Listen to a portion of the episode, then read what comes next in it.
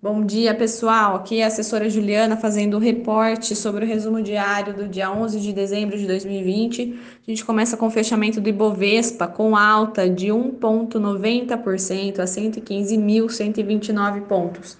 Também o dólar cotou ontem a 5,04 reais.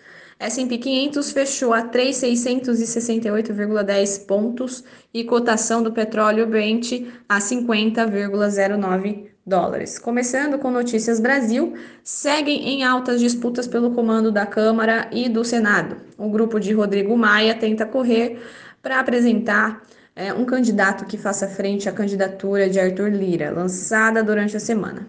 Ganha força o nome de Agnaldo Ribeiro, líder da maioria, que seria indicado na cota do PSL, um dos partidos do grupo de Maia. O Senado aprovou ontem a nova lei do gás, com alterações que exigirão nova votação pelos deputados, ainda sem data definida. A Câmara encerrou a semana sem conseguir votar os PLPs 137, que libera estoque de recursos dos fundos públicos, e 101, que trata da recuperação fiscal dos estados. Ambos foram jogados para a semana que vem seguem os desentendimentos em torno da vacina. O Ministério da Saúde afirmou que já possui um acordo para aquisição de 70 milhões de doses da vacina da Pfizer, 8,5 milhões no primeiro semestre de 21 e 61,5 milhões no segundo semestre. Enquanto isso, remédios como hidroxicloroquina e azitromicina tornaram-se a principal aposta do governo Jair Bolsonaro, que prevê gastar 250 milhões para oferecer os medicamentos no programa Farmácia Popular.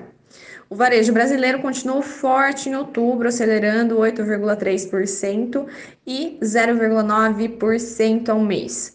Artigos farmacêuticos de uso pessoal e doméstico e veículos foram setores que mais surpreenderam as expectativas, mas também chamaram atenção as vendas nos supermercados, que continuaram acelerando mesmo com a redução do auxílio emergencial no período.